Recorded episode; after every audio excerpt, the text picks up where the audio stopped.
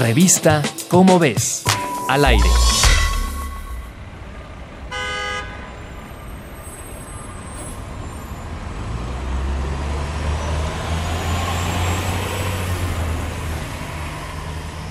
Somos partícipes de una vorágine, de un ritmo de vida intenso que nos pone a prueba.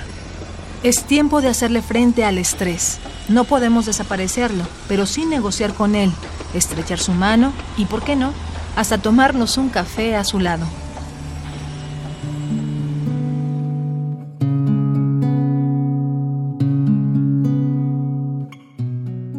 Para los daneses, el higú es una filosofía que se alimenta del placer que brindan las pequeñas cosas, como tomar un baño caliente, una bebida predilecta mientras se lee, contemplar la lluvia, una cena con los seres queridos, etc. Cosas tan básicas y placenteras detonan la felicidad y repercuten en nuestra salud.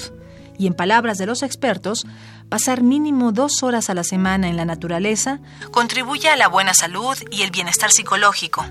Esto según investigadores de la Escuela de Medicina de la Universidad de Exeter y el Instituto Nacional de Investigación en Salud del Reino Unido.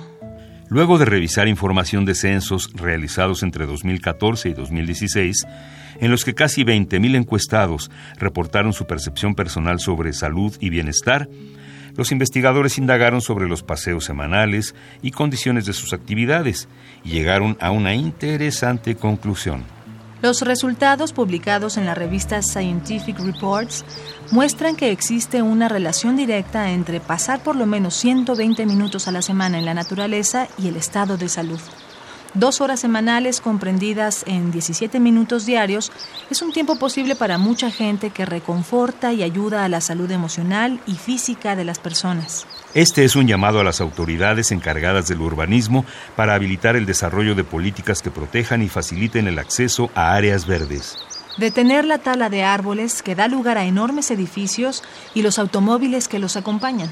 Abracemos las cosas simples. Preservemos los pequeños oasis al interior de nuestro hogar y en nuestra comunidad. Es por salud.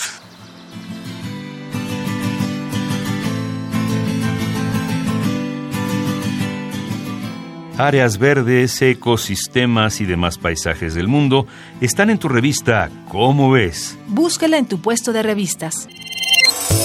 Revista ¿Cómo ves? Al aire.